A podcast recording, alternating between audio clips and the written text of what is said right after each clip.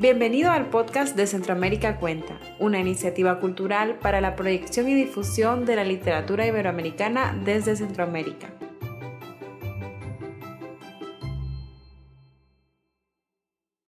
Bienvenidas y bienvenidos ahora sí a la decimoctava Feria Internacional del Libro Filba Virtual 2021.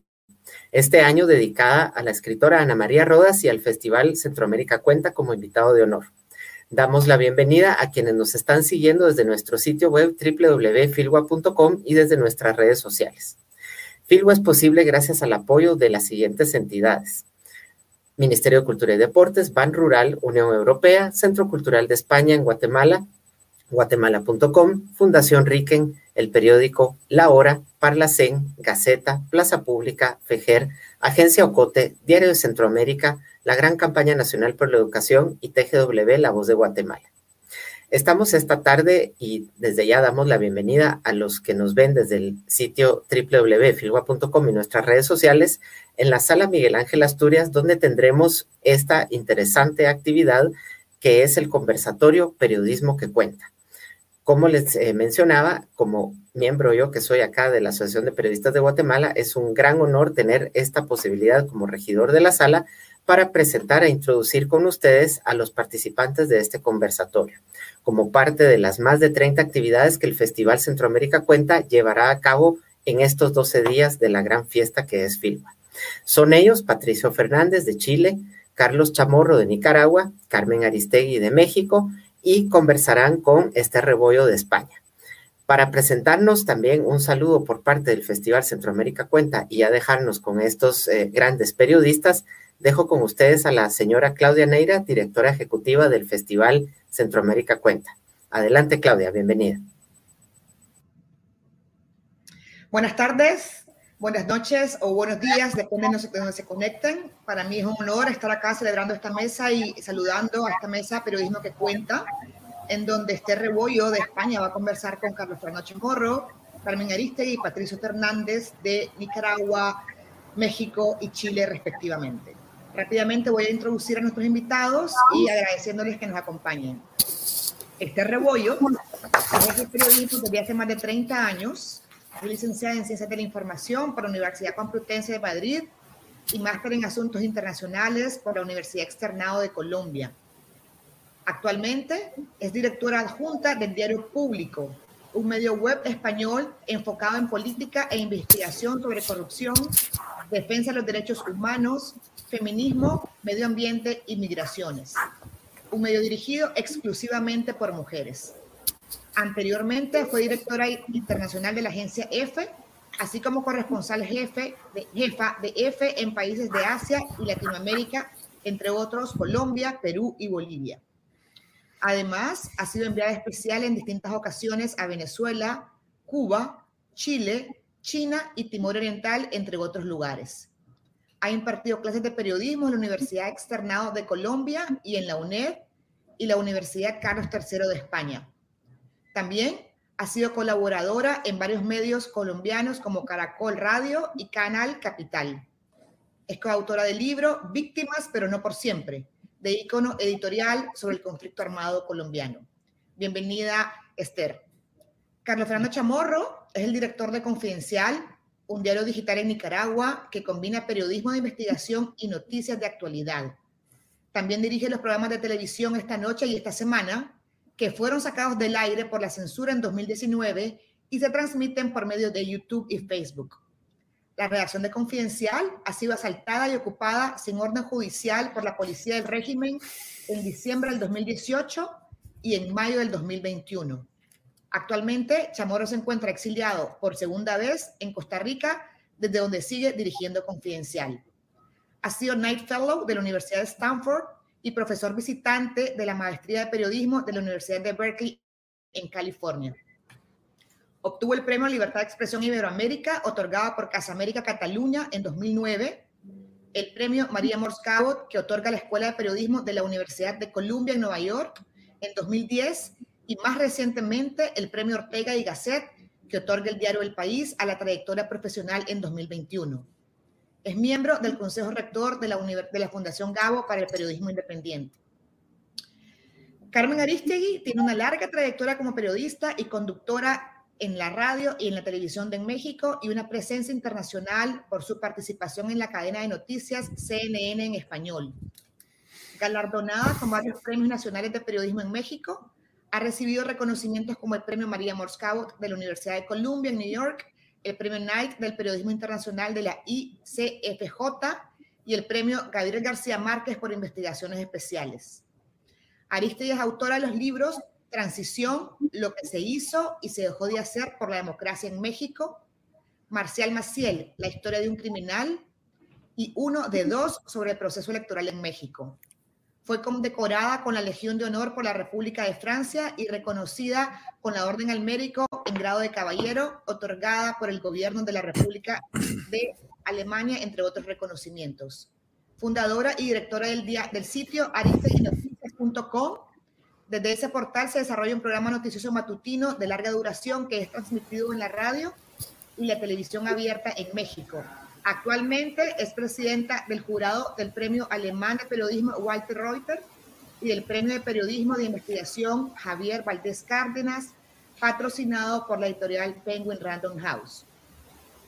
Patricio Fernández tiene estudios de Derecho en la Universidad de Chile, de Literatura y Filosofía en la Universidad Católica de Chile y de posgrado en la Universidad de Fiorencia en Italia. Parte importante de su carrera la ha dedicado a los medios de comunicación.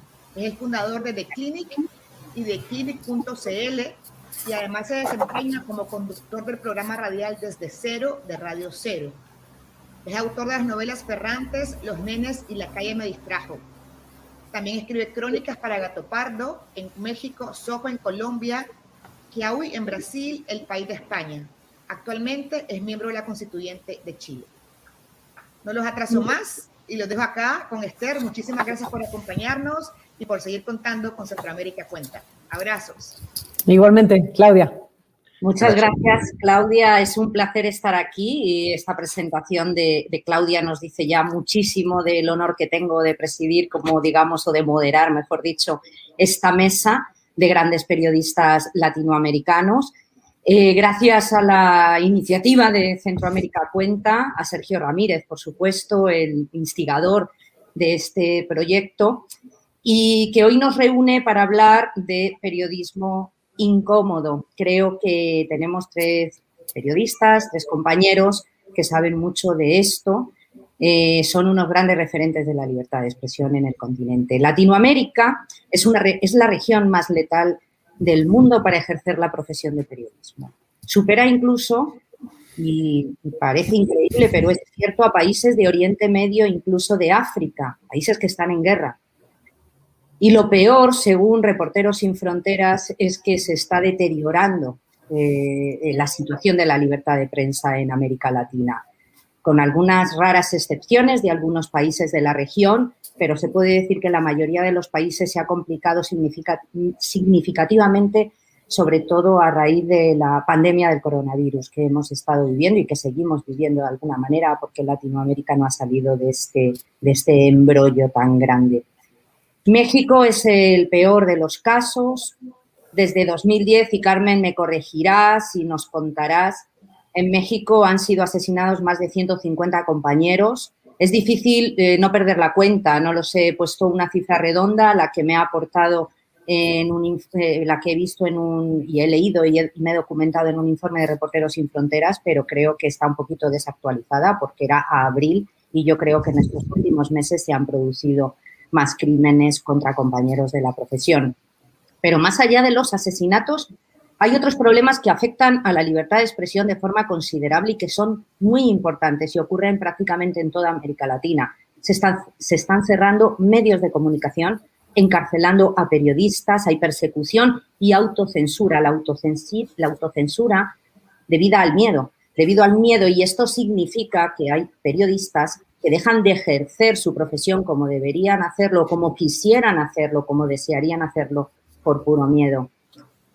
Y no es más grave que buena parte de los medios de comunicación que tenemos en la región están en manos de grandes empresas, de familias poderosas, en la mayoría de estos países que controlan la información y por lo tanto terminan controlando la opinión pública, terminan controlando de una forma directa a la propia sociedad. Casos graves de falta de libertad de expresión ocurren en Centroamérica, origen de esta iniciativa de Centroamérica Cuenta, especialmente en Nicaragua, en El Salvador, son casos muy emblemáticos, de eso vamos a hablar con Carlos Fernando, pero también ocurren en Cuba, en Venezuela, en Brasil, en Colombia. Recientemente hemos estado viendo hechos asombrosos en Perú y por no hablar de la siempre aislada Haití, donde solo se cuenta Haití cuando hay un terremoto o cuando ocurre una desgracia como la ah, recientemente ocurrida con el magnicidio del presidente. Hoy vamos a hablar de lo que significa hacer periodismo independiente en América Latina. Para ello tenemos la oportunidad de escuchar a Carlos Fernando, a Carmen y a Patricio. Ellos saben lo que es el periodismo incómodo y Carmen, de pronto, pues empiezo contigo. Eh, tú has desvelado numerosas exclusivas eh, que han puesto en jaque al poder, sin duda. Eh, eres, digamos, una periodista incómoda, dado que es así el titular de nuestra conferencia, de nuestra ponencia, de nuestra conversación, diría yo, porque estamos hablando entre colegas. eres una de las periodistas que ha sido espiada, además, por el programa Pegasus, durante el gobierno de Peña Nieto, un escándalo que ya diste tú misma a conocer, pero que además se ha puesto totalmente en boga en los últimos meses. ¿Fuiste un azote de Peña Nieto, Carmen? ¿O, no necesariamente fuiste el azote de Peña Nieto? ¿Qué, pasó en esos años? Bueno, le puedes poner como quieras, pero digamos que lo que yo hice como parte de un equipo de periodistas fue hacer eso. Eh, investigaciones especiales, trabajos que nos permitieron eh, dar a conocer a la sociedad mexicana asuntos tan importantes como eh, un reportaje que se hizo célebre por el escándalo mismo que lo acompañó eh, ya era un escándalo por sí mismo el tema y la investigación y se hizo un escándalo mayor por lo que pasó con los periodistas que hicimos la investigación sobre la Casa Blanca de Enrique Peña Nieto, una investigación periodística que nos permitió mostrar con mucha claridad, con gran contundencia, con toda la con todo el rigor periodístico que se pueda tener, eh, la, existencia y la posesión de una propiedad millonaria en uno de los barrios más eh, lujosos de la Ciudad de México, las lomas de Chapultepec, en posesión precisamente del presidente de la República, Enrique Peña Nieto, una propiedad que desde luego no podía explicar, no podía explicar, no pudo explicar y no ha explicado hasta el momento cómo es que finalmente pudo eh, tener en posesión una, una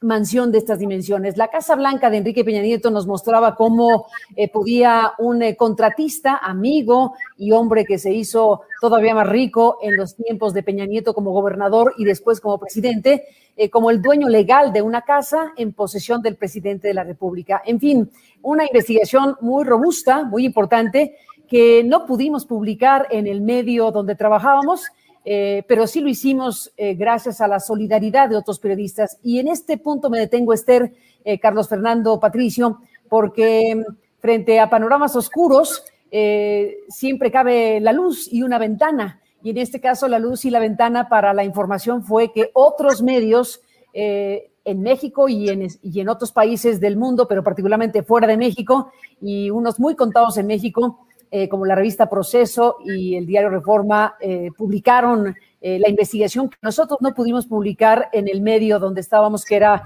MBS Noticias. vino después la persecución.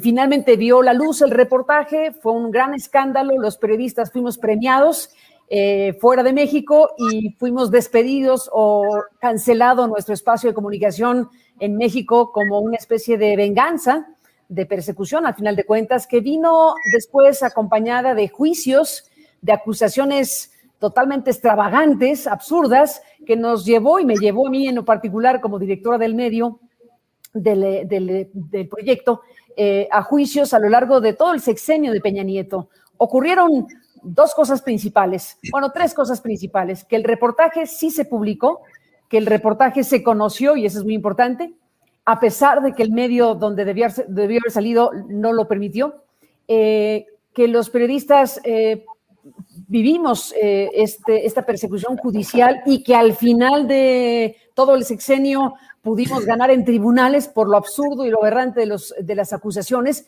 pero nos llevó a estar por años en tribunales. Y también es cierto que el asunto trascendió a el resto de la industria y a pesar de ser un programa razonablemente exitoso en la radio mexicana, pues eh, después de la salida de ese medio de comunicación en México nadie nos abrió la puerta. No pudimos estar más en la televisión y menos, bueno, en la radio y menos en la televisión abierta en México durante todo el sexenio de Enrique Peña Nieto. Y dentro de las ventanas y la luz está el Internet que nos permitió tener una, una posibilidad de seguir en contacto con nuestras audiencias. Entonces, bueno, digamos que este es uno de los varios casos que nos ha tocado vivir en México, de las consecuencias que tiene para los periodistas realizar investigaciones que toquen donde duele, que toquen donde se exhiba una circunstancia que el poder no puede explicar y que debe explicar y que al final de cuentas, eh, pues eh, la, cadena se rompe por lo más frágil y acaban siendo los periodistas lo más frágil.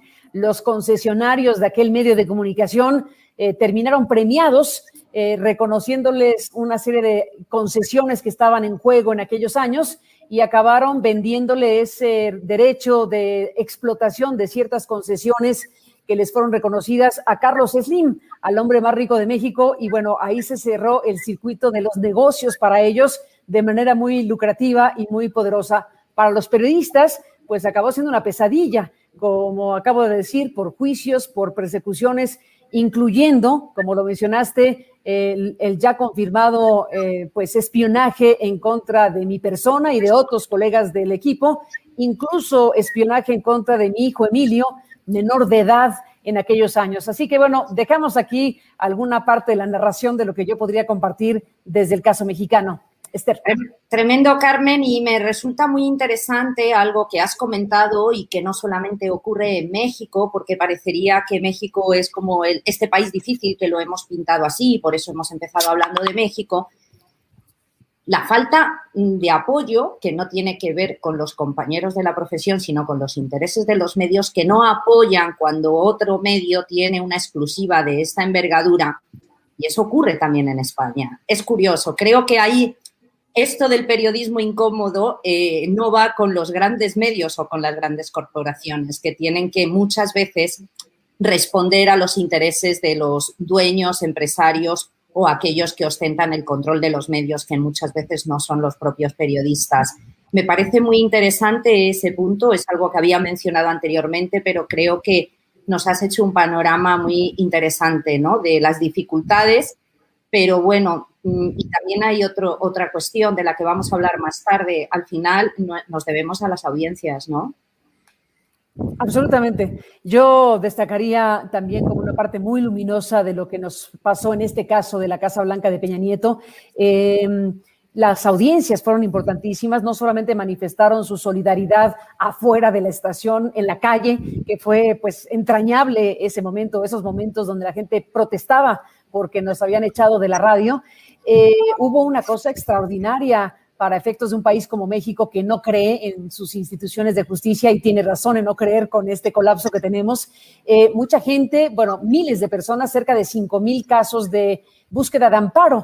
Eh, fueron a, unos tribunales especializados que existen en México en, el marco de una ley de telecomunicaciones que se aprobó y que tienen en algún lado de su texto una cosa que dice, que dice derechos de audiencia, que, que se estaba estrenando y era un bonito caramelo para esa ley que, era reciente y la gente quiso hacerla valer y fue a los tribunales y dijo el derecho de la audiencia hay que hacerlo valer. Fueron miles de solicitudes de amparo, mismas que fueron rechazadas por el Poder Judicial de forma masiva. Pero bueno, la, decisión de una parte de la audiencia de acudir a las herramientas de la justicia, debo decir que si bien fue infructuoso, porque los tribunales no tenían autorización de decir sí, eh, fue entrañable y poderoso para los periodistas, como se podrán imaginar.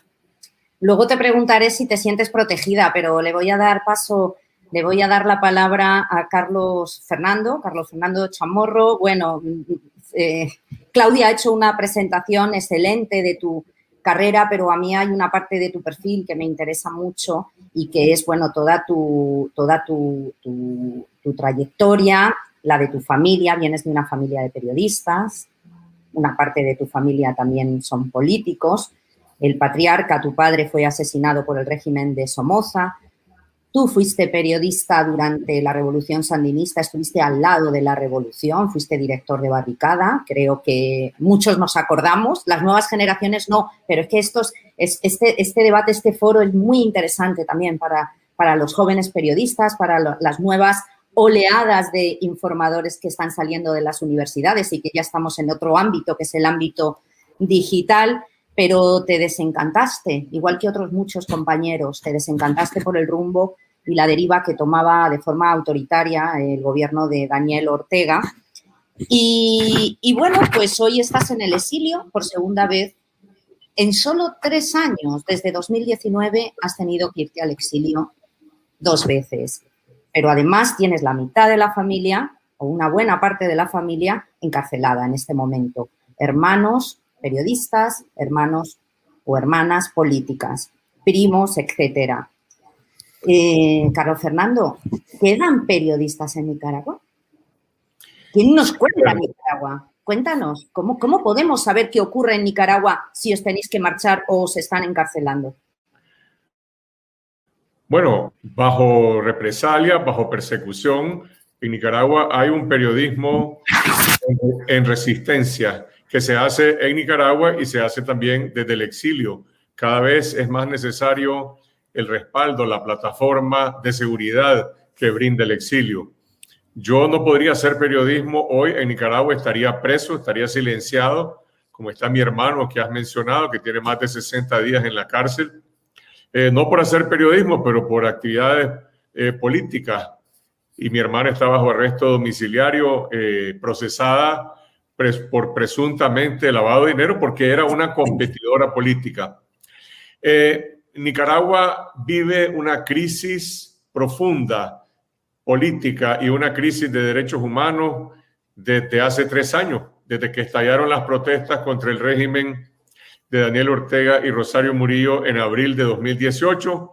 La gente salió a protestar, a demandar cambios en la seguridad social, en una ley de seguridad social, y el régimen reaccionó con una represión letal, es decir, con policías, paramilitares que asesinaron jóvenes con francotiradores y eso dejó más de 300 asesinatos que hoy están en la impunidad. Bueno, eso produjo una crisis política. La gente se tomó las calles, eh, los, estudiantes se tomaron las universidades, en los campos hicieron barricadas, hicieron protestas, pero esa rebelión, que fue una rebelión cívica, no fue una rebelión armada, como la que derrocó a Somoza en 1979. Esa rebelión fue aplastada con la represión y desde septiembre de 2018 se vive bajo un estado policial. Quiero decir, no hay libertad de reunión, no hay libertad de prensa, no hay libertad de movilización. Las libertades democráticas fueron anuladas por las vías de hecho. El régimen no, ni siquiera invocó a la, constitución para suspender la garantía, simplemente lo hizo. Y la prensa independiente se convirtió en un blanco, digamos, prioritario de estas acciones del régimen. Yo podría comentar y mencionar que mientras la dictadura de Ortega era una dictadura institucional y no estaba amenazado por, por, por las protestas políticas, mientras en Nicaragua no había una oposición, no es que tolerara a la prensa independiente, pero bueno, podíamos publicar investigaciones sobre corrupción, eh, gravísimos casos de corrupción, y sin embargo no tenían consecuencias. No tenían consecuencias porque en Nicaragua no existe una Contraloría autónoma, una fiscalía, un poder judicial, un poder, eh, una asamblea nacional o congreso que pudiera cumplir la función de fiscalización del poder. Yo denunciaba un caso de corrupción y, en el, y a partir de los medios oficiales me linchaban y me acusaban de narcotraficante en la televisión oficial. En el momento en que la gente salió a las calles y salieron armados de teléfonos celulares a documentar la represión, a documentar la resistencia, en ese momento el régimen impuso la censura, la censura de televisión, asaltaron paramilitares medios de comunicación como Radio Darío y eventualmente se tomaron las redacciones de Confidencial y 100% Noticias. Eso fue en diciembre de 2018. Eso provocó mi exilio porque se inició lo que yo considero que es lo más grave de un Estado autoritario, que es la criminalización del ejercicio del periodismo. Miguel Mora y Lucía Pineda, bueno, Miguel Mora está de vuelta en la cárcel. Él estuvo preso acusado de incitación al odio y de terrorismo por informar, por informar, por, por denunciar abusos del régimen. Ahora lo volvieron a poner preso porque se convirtió en candidato presidencial y ahí está. Salía Perdón. Disculpa. No, no, decía que yo, yo salí al exilio y regresé en 2000, a, finales de 2019 a retar al régimen, a reclamar mis derechos, a reclamar la devolución de mi redacción, porque sabía que tenía que estar en Nicaragua, porque necesitaba tener mis ojos y oídos y mi contacto con la vida del país para poder reportear y, sin embargo, y nunca pensé que, que tendría que volver a salir al exilio pero me vi obligado eh, a mediados de junio de este año, precisamente porque si no me echaban preso. Asaltaron mi redacción por segunda vez sin orden judicial y posteriormente eh, allanaron también mi casa cuando yo ya había salido del país. Entonces, estoy describiendo una situación extrema donde no hay Estado de derecho, donde la prensa ha sido declarada como el enemigo y por lo tanto se hace un periodismo de resistencia. Y yo quisiera solamente terminar diciendo que me parece que esto es una situación muy semejante a lo que viven los colegas en Venezuela y en Cuba, donde tampoco hay Estado de Derecho y hay leyes que criminalizan el ejercicio del periodismo. Y sin embargo, lo que define el periodismo de resistencia no solamente es el coraje, es, la, es el, el compromiso de no aceptar la censura ni la autocensura, sino hacer periodismo de calidad hacer periodismo que desafía la mentira oficial y que puede, eh, aún dentro de estas circunstancias, sin acceso a fuentes oficiales, eh, producir información confiable, información de calidad. Ese es el mayor desafío que tenemos nosotros, no caer en el activismo, no caer, digamos, en la politización eh, del periodismo, aunque obviamente lo que hacemos tiene consecuencias políticas simplemente por decir la verdad.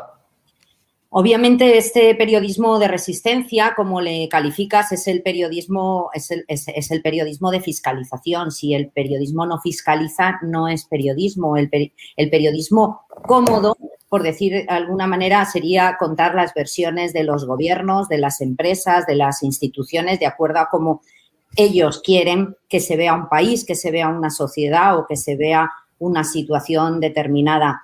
Obviamente, eh, el, gobierno de Ortega, el propio mm, Daniel Ortega, su régimen, sus ministros, su estructura política, sintió que cuando los jóvenes, los nicaragüenses, los ciudadanos salieron a las calles, ahí se le avecinaba posiblemente un fin de su imperio, entre comillas, la prensa debió contribuir de alguna manera a que esos ciudadanos salieran a la calle. Sí, eh, porque estás comentando que en principio no tenían impacto las denuncias o las investigaciones que hacíais los periodistas, tú en tu caso en confidencial, pero sin embargo, mm, pasado un, pasado un tiempo es posible que sí tuvieran ese impacto porque despiertan, de alguna manera es un despertar social, un despertar ciudadano, ¿cierto? Nosotros vivimos una época de soledad en la que yo decía con mis compañeros y con unos amigos, somos, aquí somos cuatro gatos en un país que no, en que la oposición había sido aplastada o cooptada y básicamente dependía de la sociedad civil, de la prensa independiente y de los investigadores mantener en alto la bandera elemental de la transparencia. Por eso yo solo, yo insisto en informar, informar, brindar información confiable, fiscalizar el poder y sin embargo, bueno, no pasaba nada. En el momento en que el régimen vio que su poder estaba amenazado por una nueva mayoría política que estalló de manera espontánea, reaccionó de esa manera. Eh, se vivieron en Nicaragua momentos de gran esperanza en los meses de abril, mayo, junio y julio. Se creyó que a través de un diálogo nacional se iba a, llevar, se iba a llegar a una reforma política para ir a una elección libre y la verdad es que lo único que se impuso fue más represión. Ahora viene la última expectativa de las elecciones del 7 de noviembre, que surgió el año pasado y a inicios de este año, y el resultado nuevamente ha sido de que el régimen de Ortega cerró totalmente el espacio político. Hay siete precandidatos a la presidencia de la República de la oposición que estaban ahí para competir por el candidato único de la oposición. Todos están presos, todos están silenciados, pero también están presos líderes políticos, cívicos, periodistas, un bloguero, Miguel Mendoza, un cronista deportivo, está preso simplemente por criticar al régimen eh, en las redes sociales. Entonces se cerró el espacio político y dentro de esas circunstancias todavía yo diría que esa prensa de resistencia eh, juega un papel eh, todavía más importante. Porque en Nicaragua, y esta es la tragedia hoy, creo que Carmen mencionaba o el tema de la censura y la autocensura. Bueno, yo ya no tengo fuentes, no tenía antes fuentes del sector público porque estaban cerradas a la prensa independiente, pero ahora los sacerdotes están perseguidos. Los médicos que informan sobre la pandemia y la tragedia humanitaria de la COVID no lo pueden hacer porque los llama el Ministerio de Salud y los amenaza con su licencia médica. Tampoco lo pueden hacer los empresarios o gente de la sociedad civil. Entonces, estamos haciendo un periodismo ahora eh, cada vez más difícil porque se cierra en la fuente y porque hay temor, hay miedo, hay miedo y eso deriva en la autocensura. Una sociedad con un periodismo atrapado, digamos casi que esclavo por, por, las circunstancias que tú estás describiendo, con unas elecciones a unos meses con los mm, mm, candidatos opositores encarcelados y sin fuentes de información oficiales. Esto es eh, el oscurantismo, ¿no? Estamos ante la oscuridad. Así es, esas elecciones del 7 de noviembre ya no se les puede llamar elecciones, sino votaciones. Es un régimen de partido único o de partido hegemónico que va a tener una comparsa de cuatro o cinco partidos colaboracionistas, pero lo que va a ocurrir es que se va a manifestar pues una gran abstención. Simplemente no hay por quién votar en Nicaragua hoy como tampoco lo hubo en 1974, cuando mi padre encabezó un movimiento que se llamaba No hay por quién votar. Somoza se religió y posteriormente, al cerrar el espacio político, generó condiciones para lo que fue la, revolución de 1979. Es decir, el cierre del espacio político en Nicaragua eh, no, no es una salida para el país, no es una solución, y nosotros como periodistas simplemente queremos estar ahí para contar cómo se produce ese cambio, cómo se va, cómo se va a dar ese cambio. No lo producimos nosotros los periodistas, lo produce un conjunto de, de factores de presión nacional e internacional, pero creo que nuestra misión es ser testigos y contar cómo se cambia una dictadura sangrienta eh, a través de un proceso cívico, de un proceso pacífico. Vamos a estar muy pendientes, o al menos deberíamos estarlo. Aquí hace falta mucha responsabilidad del periodismo, de los medios de comunicación de otros países para seguir este proceso que va a culminar en, noviembre que no es fácil, es muy complejo y, bueno, vamos a, vamos a ir viendo hasta qué punto eh, vamos a poder contarlo o vamos a tener acceso a periodistas nicaragüenses que no lo puedan contar, porque vamos, los intentos que uno tiene desde fuera es que no son fáciles, no son fáciles de acceder ahora mismo a información sobre Nicaragua desde, desde el exterior. Te agradezco mucho tu testimonio. Patricio, vamos a hablar un, ratito contigo. Patricio, también tienes una trayectoria muy interesante porque además conversábamos en el, en el previo del foro de este paso que has dado del periodismo. Fuiste fundador de Clinic, uno de los medios eh, incómodos, por seguir utilizando esta palabra que nos, que nos reúne hoy sobre este periodismo incómodo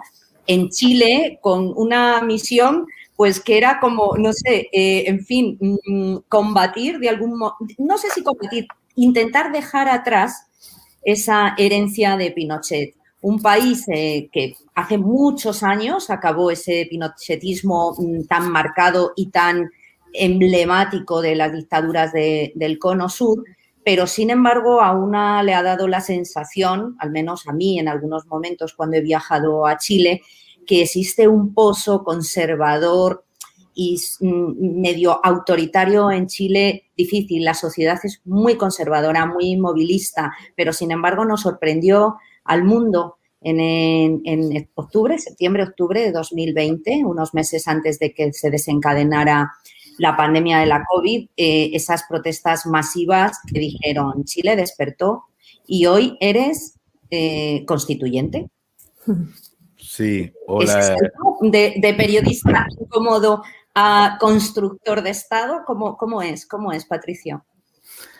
Eh, a ver, hola Esther, Carmen, Carlos Fernando. Yo lo primero que quisiera decir es manifestar mi total solidaridad con Carlos Fernando y con, con lo que pasa en Nicaragua, que es verdaderamente una calamidad y es una tragedia que nos debiera convocar a todos. Una tragedia por todo lo que ha relatado Carlos Fernando en la actualidad y también de manera muy profunda por, eh, por ser algo así como em, el último estadio de corrupción de una esperanza también en algún momento histórico importante en América Latina. Y yo creo que constatar eso es importante para el periodismo y para la narración de esta gran historia en la que estamos todos envueltos mientras contamos lo que pasa a nuestro alrededor. Eh, yo solo decir que aquí uno se pone a disposición de todo lo que pueda ayudar Carlos Fernando para la recuperación de esa libertad perdida y para la denuncia de eso. Eh, yo le dediqué el último tiempo antes de estar en esto a, narrar eh, también escribió un libro que se llama Viaje al fin de la revolución, que es sobre Cuba, que lo empecé el 2014 para terminarlo el 2018, y donde de alguna manera también se narra ese final, ese sueño corrompido o esos espacios de dificultad para la expresión del periodismo, de la libertad y de, en fin, de valores que nos importan. Pero estaba terminando, acababa de terminar ese libro cuando ella estaba yendo mucho a Venezuela para ver también lo que era ese último, digamos, resto eh, de una historia eh, latinoamericana que caló tan hondo en el siglo XX, cuando vino el estallido social en Chile, como tú dices, que fue en octubre del 2019. Y mientras estaba contando ese final de, de, ese sueño eh, comunista, socialista, revolucionario en América Latina, irrumpió el final de ese neoliberalismo en Chile también. O sea, el final de otra, em, de otra arrogancia, eh, esta vez eh, más miserable en algunos aspectos ideológicos, por así decirlo, y con consecuencias también muy duras en las libertades, lo que significó la dictadura pinochetista. Em, por lo tanto, creo que estamos en un momento donde dejo aislado el drama cotidiano y concretísimo que vive Nicaragua para constatar también un gran cambio epocal, una gran crisis que estamos viviendo en nuestros países y que efectivamente requiere y exige de un periodismo muy atento, con la, con la mirada muy limpia, muy curioso, para, eh, para tratar de develar esas, esas múltiples nuevos ingredientes de lo que estamos viviendo. Eh, a mí me tocó estar, yo fui cuando en Perú cayó Vizcarra, cuando se produjo la vacancia, y vi ese estallido social. El cubano lo vengo siguiendo hace rato y ahora cuando se produjo estos levantamientos en, en el último, en estos últimos meses, eh, te empieza a, eh, conocí el que hubo en Bolivia cuando fue cuando se perdió la elección Evo Morales. Eh, hay que ver lo que pasó en Colombia con todo esto del paro que todavía tiene ahí sus manifestaciones. Y en el fondo estamos viendo una comunidad que se está revelando ante órdenes que pudiendo ser muy distintos entre sí parecen denotar un mundo viejo que cae unas nuevas relaciones que rompen con los criterios de autoridad acostumbrados, eh, que tiene mucho que ver con las nuevas tecnologías y, que nos invitan además a los periodistas a, mirar, a los periodistas, a los cronistas, a los narradores, a los testigos eh, del tiempo que, estamos viviendo, eh, a, ir descubriendo en qué consiste esto que viene, que no, se, que no se ve para nada claro, y esto que termina, eh, este orden que termina. El caso chileno es interesante porque em, yo efectivamente fundé The Clinic eh, el año 98, cuando estábamos justamente tratando de matar esa herencia pinochetista y ese conservadurismo del que tú hablas. Cuando el Clinic nació, en Chile había censura cinematográfica, no existía ley de divorcio, habían hijos ilegítimos, era delito la sodomía, eh, era un mundo como que salía de la Edad Media, digamos.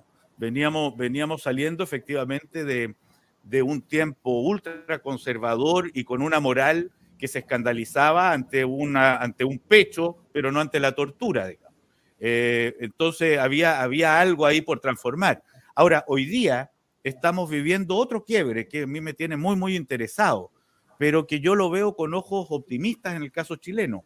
El estallido social de octubre del 2019, que permaneció con las calles muy prendidas, con, con, incendios, con manifestaciones pacíficas y violentas al mismo tiempo, con saqueos, con quemas de, edificios, con, em, con manifestaciones que llegaron a, reunir a más de 3 millones de personas a lo largo del país, en torno a un millón y medio solamente en Santiago, dio lugar a algo que creo que, que merece la atención de América Latina también. Lo digo porque vamos a hacer unos conejillos de India de un esfuerzo democrático y que es cómo nos ponemos de acuerdo en este nuevo ciclo, cómo esas generaciones, esas culturas que irrumpen con nuevas miradas, esas marginalidades que se generaron en el caso chileno durante este periodo neoliberal, vuelven a ser escuchadas y en conjunto eh, acordamos una salida que ya no dan las ideologías anteriores, que ya no dan los partidos políticos con muy poca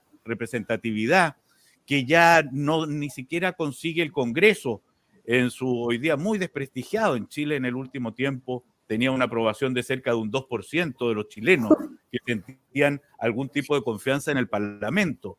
Eh, cuando tú ves ese estado de dispersión, ese estado de, deslegitimación del poder y se hace la apuesta de decir volvamos a buscarlo entre todos, eh, y esto es lo que me tiene a mí no solo activo en este periodo constituyente, sino que muy atento no solo tratando de llevar lo que uno cree, sino también tratando de entender lo que adentro de esta convención se está dando.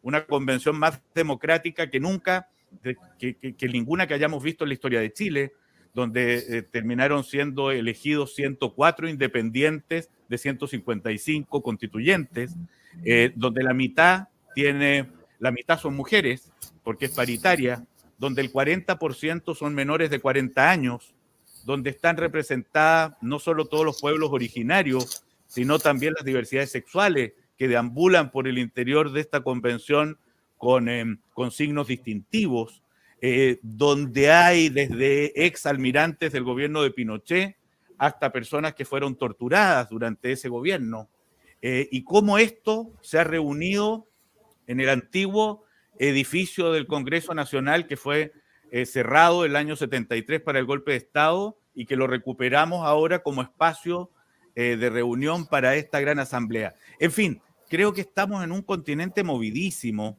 donde el periodismo tiene un rol fundamental, con todas las dificultades que aquí se han manifestado, eh, todavía con los medios en manos de los grandes grupos económicos, todavía con, em, con una gran intervención del dinero en ellos, pero también con, nuevas posibilidades que a su vez encierran nuevos peligros, que se llama este espacio virtual en el que habitamos.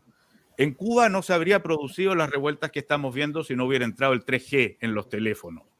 Eh, pero al mismo tiempo sabemos que el manejo de esas redes eh, por, por, nuevos poderes también puede ser un gran tema y un gran problema.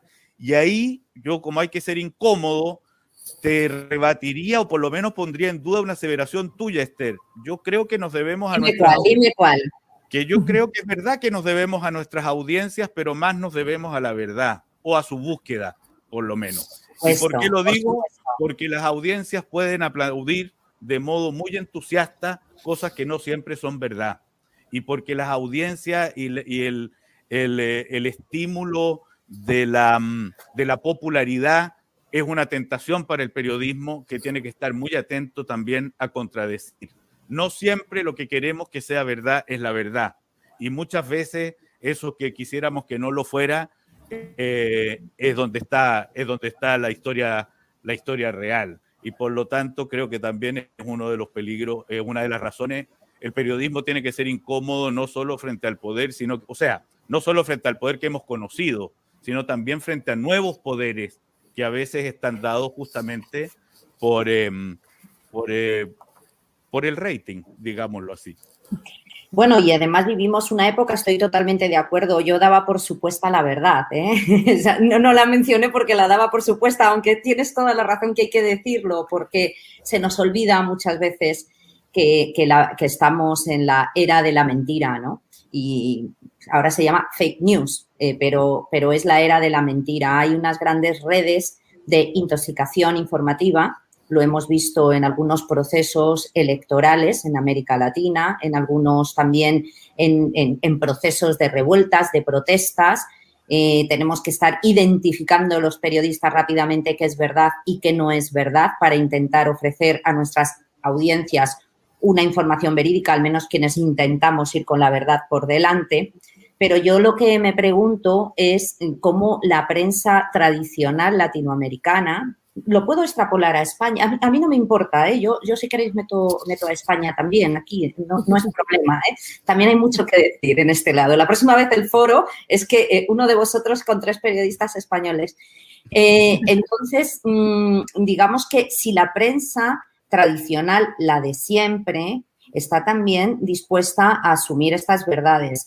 Latinoamérica eh, ha habido un revulsivo social que surge a partir de 2018, Nicaragua, 2019 empiezan todas estas protestas, esta cascada que nos viene de Hong Kong y se da un paseo por el mundo y llega a Ecuador, Haití, eh, Chile y después, claro, Colombia, en fin, eh, todo esto. Y lo que hay es una base fundamental en todo ello, que es el descontento social. La gente está harta. Yo, yo creo que fue un hartazgo global el que llevó a una, a cada uno por sus razones, porque imagínate, como tú bien dices, Patricio, estamos hablando de que en cada país hay una forma de gobierno, una ideología y no todos somos de izquierda, no todos somos de derechas, ninguno es populista, ninguno tal. O sea, esto es un popurrí lo que hay en América Latina en este momento. Y como bien sabéis, además, las tendencias progresistas y conservadoras van como se van acompasando por etapas y casi siempre hay media América de una cosa y la otra media de la otra. Entonces, yo creo que es verdad que, esa, que ese, enfrentamiento al poder, ¿no? Tiene que ir también acompasado por qué es lo que la gente necesita y qué es lo que la gente mm, quiere, quiere, quiere cambiar pero la prensa está lista, la prensa tradicional, porque yo lo que veo es que mm, cuando las cosas se ponen feas, la prensa tradicional se pone al lado del poder para no meterse en jaleos, o bien porque la financiación que les viene viene de grupos de poder que no les pueden cambiar el rumbo. ¿Qué opináis? Patricio, ¿tú qué opinas al respecto? Yo creo que es así. O sea, en, en Chile, por ejemplo, lo acabamos de ver muy claramente para el estallido social hubo una prensa que, mm, eh, y que por eso mismo terminó siendo muy, muy rechazada. Uno, tú sabes que el, eh, uno, en, los últimos 10 años, leía eh, hace poco un libro que se llama Ya es Mañana, de un autor, em, bueno, ya va a venir el nombre, van más de 90 estallidos sociales en los últimos 10 años. Una de las características comunes, y no solo en América Latina, hay partes de Europa donde también las hemos visto. En París, desde ya enfrentamientos con las policías, lo vimos incluso en Holanda, habían quemas, hubo quemas de, de auto y bus en algún momento. Uno de los enemigos comunes de todos estos estallidos ha sido la prensa oficial. Eh, en prácticamente todos hay un enfrentamiento con ellos. Eh, yo creo que es cierto, porque eh, tenemos una experiencia muy dura en eso de identidad de esas prensas con estos mundos del poder con los que en buena medida eh, se está levantando una ciudadanía que ya no, parece estar rompiendo ciertos criterios de, autoridad eh, acostumbrados, en buena medida por las nuevas maneras que tenemos de relacionarnos.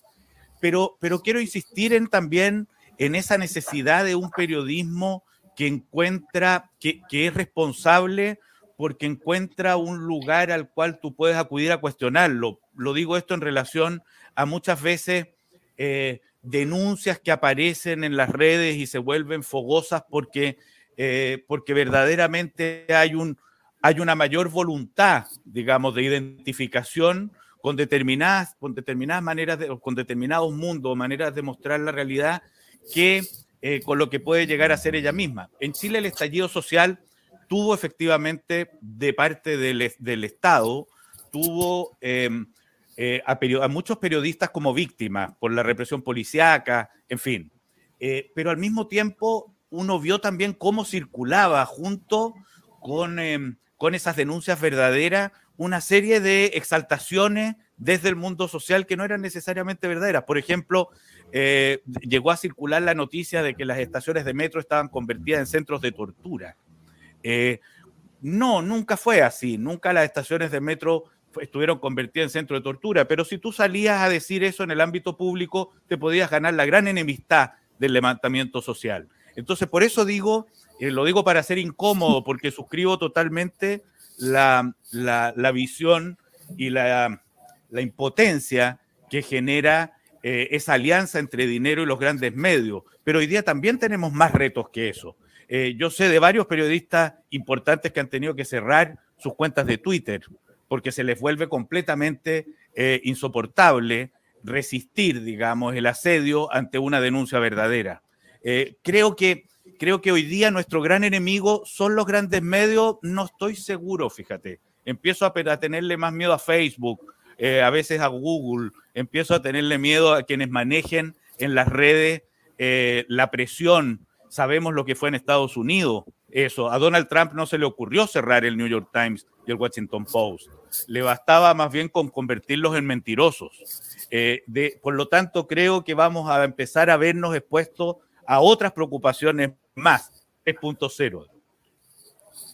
¿Qué, ¿Qué, me puedes decir, Patricio, del vecino Perú? Te lo pregunto a ti porque eres el que estás más cercano de todo el proceso y de todo el papel que ha habido en la prensa en esta última en este último proceso electoral, del nacimiento o del surgimiento de medios independientes que han hecho un trabajo muy decente, muy interesante, pero que sin embargo parece que no se han hecho famosos, pero que es a los que algunas eh, hemos acudido ¿no? para enterarnos de lo que realmente estaba pasando en, en, Perú, cómo esa prensa se alió de forma cerrada al Fujimorismo de alguna manera y, que se crearon incluso canales alternativos, evangelistas, en fin, ahí ha habido todo un movimiento muy duro, muy duro, ¿no? Que ha puesto en jaque un país. Mira, yo Más allá, y perdona, y con esto termino, para que creo que es necesario dar todos los datos para que quede, más allá de la polarización social y electoral, porque hay que tener en cuenta que esa elección se ganó por 40.000 votos. Yo he estado conversando con, gente de allá, pero no te voy a dar, no, no soy la persona para dar en este minuto el reporte acabado de lo que está sucediendo, pero sí es, bastante, o sea, lo que uno sí ha sabido em, es que eh, el triunfo de Castillo volvió a despertar esas furias derechistas que conocimos también en otras décadas en América Latina, conspirativas, eh, donde por supuesto hay la complicidad de esos medios, pero también para, para, no cerrar lo otro, solo contarte que cuando, cuando, cuando se produjo la vacancia de Vizcarra y salió una inmensa cantidad de ciudadanos a la calle, uno de sus principales detonantes, uno de sus principales móviles fue TikTok que era que esta red de, jóvenes jovencísimos, y había un joven que tenía 14 años, creo que alcanzó a tener más de un millón de réplicas de eso.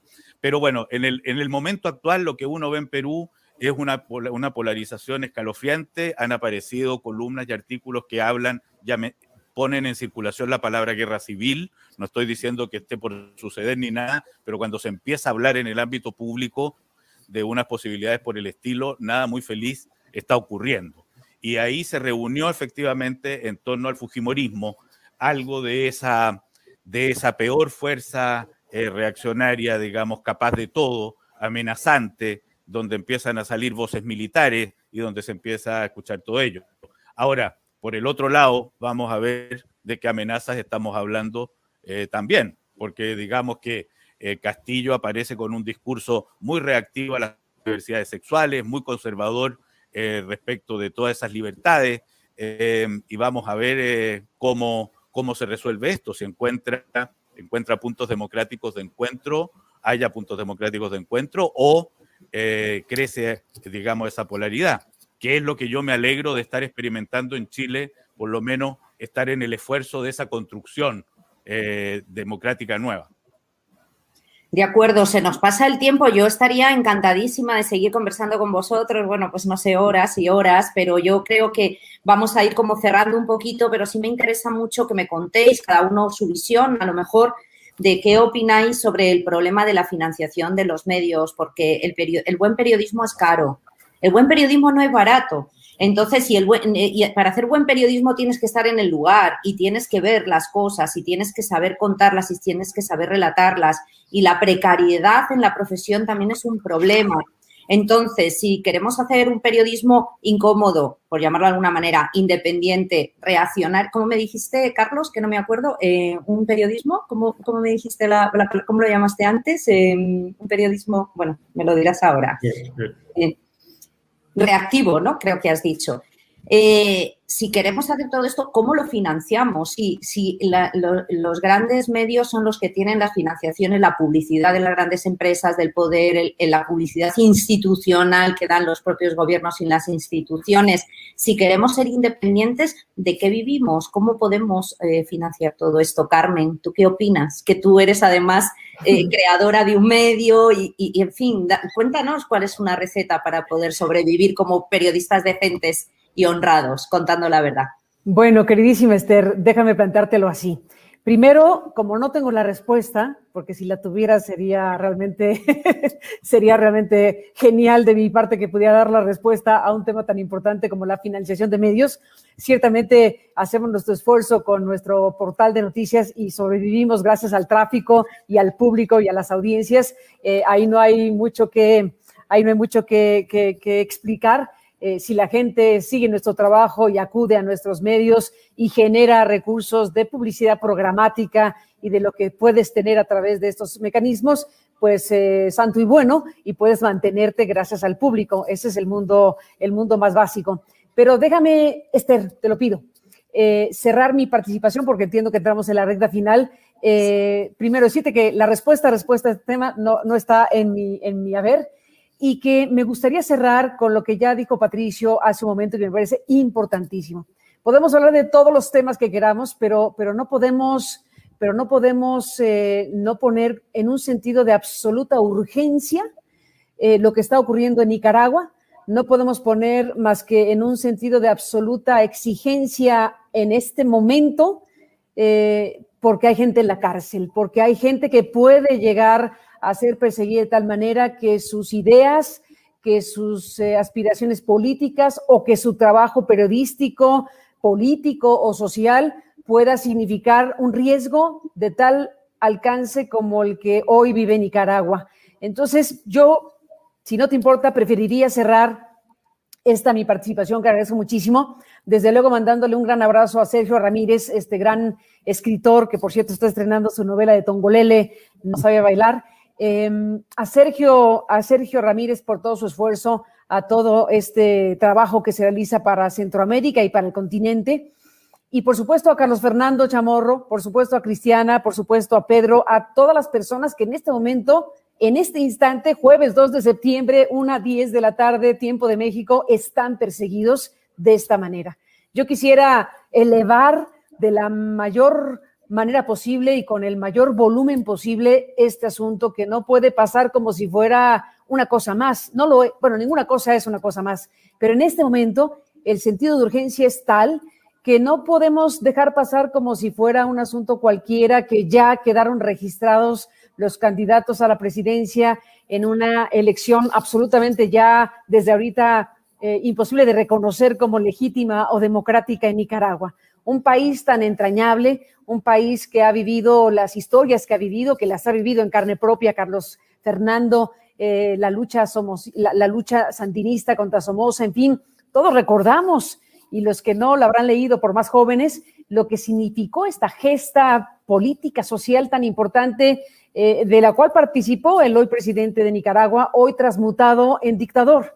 Entonces, bueno, cierro con este llamado que hizo Patricio desde aquí, desde este foro entrañable también de, conversación, de debate, de discusión que han ustedes eh, podido armar eh, en esta eh, Centroamérica cuenta, con este tema. Desde luego hay temas en Salvador, en todos lados tenemos temas, pero creo que hoy, por lo que acabo de decir, tendríamos que elevar la voz y decir, basta, no podemos seguir considerando que la suma de personas encarceladas en un país como Nicaragua eh, no debe ser puesto como un tema de la más grande prioridad. Así que yo desde aquí le mando un abrazo a Carlos Fernando, Mi respeto para él, para su trabajo, para su trayectoria, para el significado que tiene eh, el grupo de personas, porque él es una de estas personas que han dado una batalla tremenda.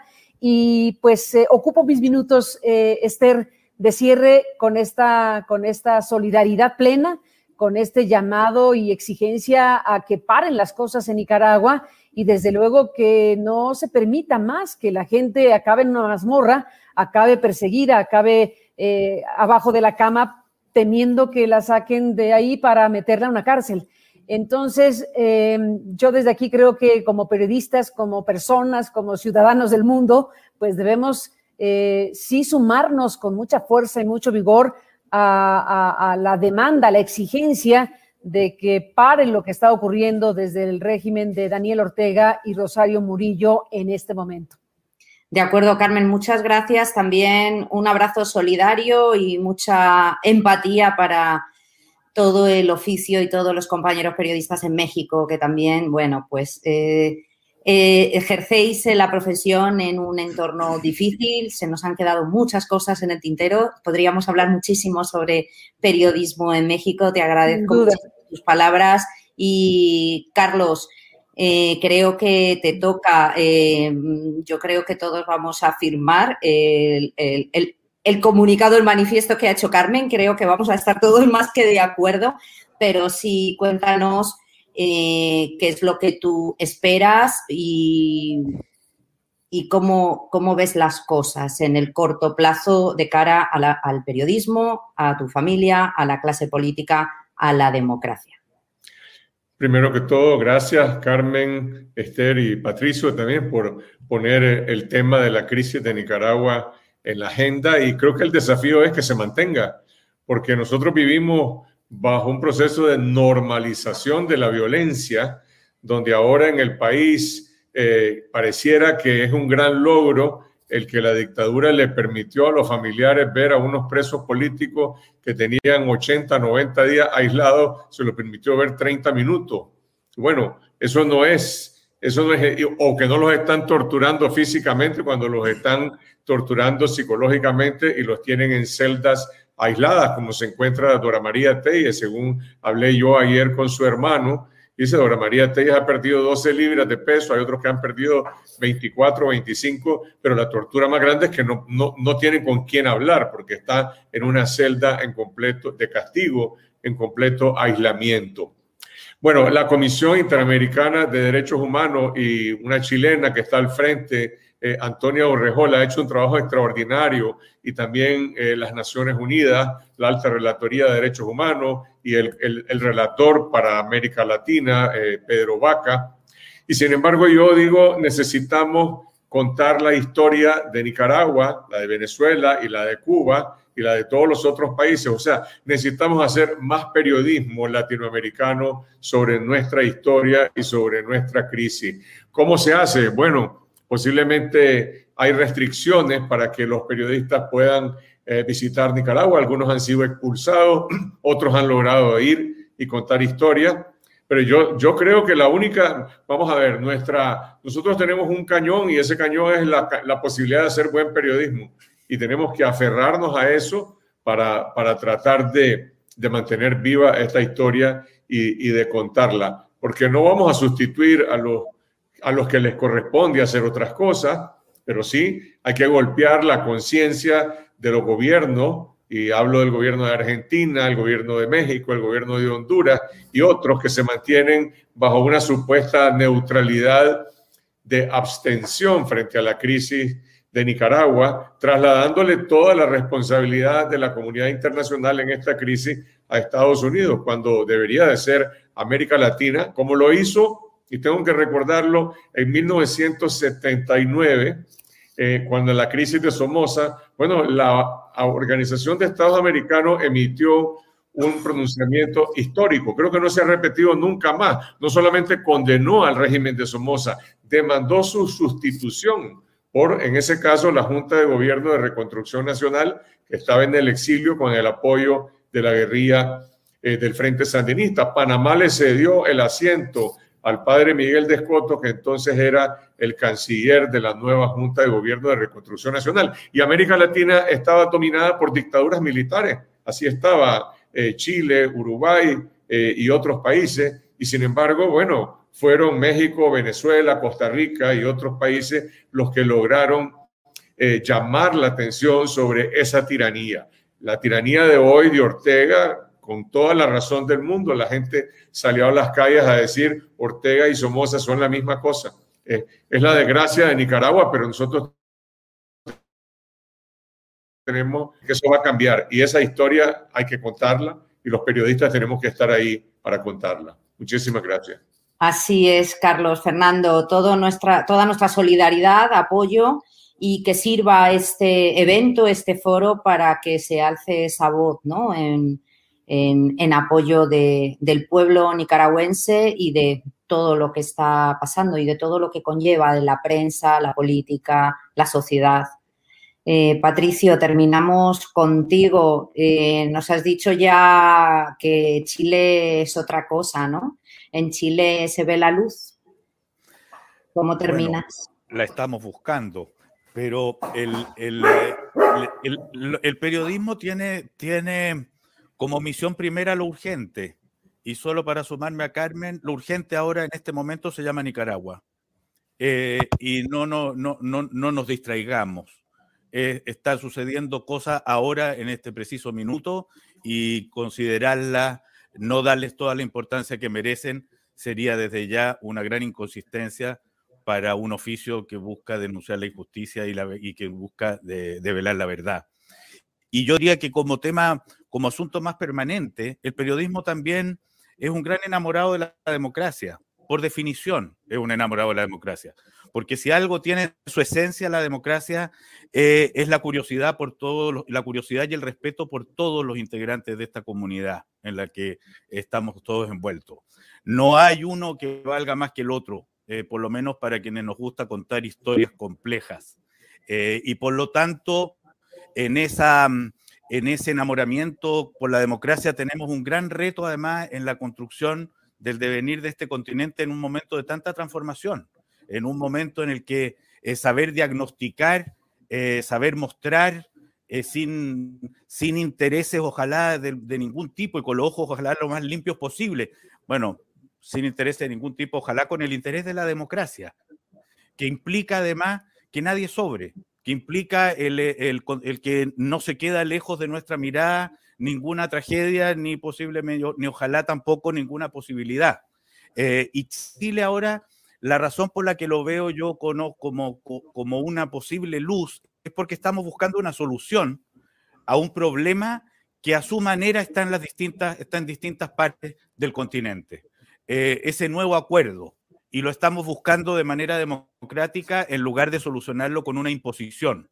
La tentación de solucionar las diferencias desde arriba con una bota que ensombrece eh, es siempre muy alta y el esfuerzo de construirlo, en cambio, entre todos, eh, es un gran logro o un gran esfuerzo de la cultura. Eh, y ahí adentro de, esa, de ese esfuerzo creo que tenemos nosotros que jugar nuestro oficio. Y, además lo más posible es que si contamos esa urgencia con mucha atención, se vuelve historias permanentes, que es como lo más extraordinario que puede conseguir una historia, trasuntar esa humanidad que, que al final en cualquier momento vale la pena ver como, como una, una muestra de lo que todos somos y seremos siempre. Pero lo urgente en este minuto, creo yo, Carlos Fernando, es esa causa que te tiene a ti eh, fuera de tu país y que a todos los que hemos peleado en contra de algún tipo de dictadura no puede sino convocarnos de la manera más eh, íntima e intensa. Así que creo que si podemos dejar algún, eh, algún llamado, algún titular de esto, es que hay que mirar a Nicaragua. De acuerdo, pues terminamos con ese llamado a la urgencia, con ese mensaje de apoyo y solidaridad a Nicaragua, porque así lo hemos convenido entre los que estamos aquí. Creo que efectivamente Patricio y Carmen tienen razón, es lo urgente. Deseamos que la democracia y la libertad de expresión se instauren en, en Nicaragua como debe ser y como siempre se soñó la Nicaragua que soñamos, no es la Nicaragua que tenemos. Y con esto nos despedimos, agradecerles la atención. Muchas gracias, Carlos, Carmen, Patricio. Ha sido un placer compartir este rato con vosotros y ojalá nuestras audiencias en este momento estén pasando un buen rato con este conversatorio, con este foro en el que, bueno, podríamos continuar de forma indefinida, pero se acabó el tiempo. Muchas gracias por todo y hasta siempre. Un gusto, Adam. Gracias. Chao, Carmen. Chao, Esther. Chao, Carlos. Gracias, Patricio. Carlos. Hasta luego a todos. Un abrazo. Gracias. Chao. Gracias. Esta es una producción de Centroamérica Cuenta.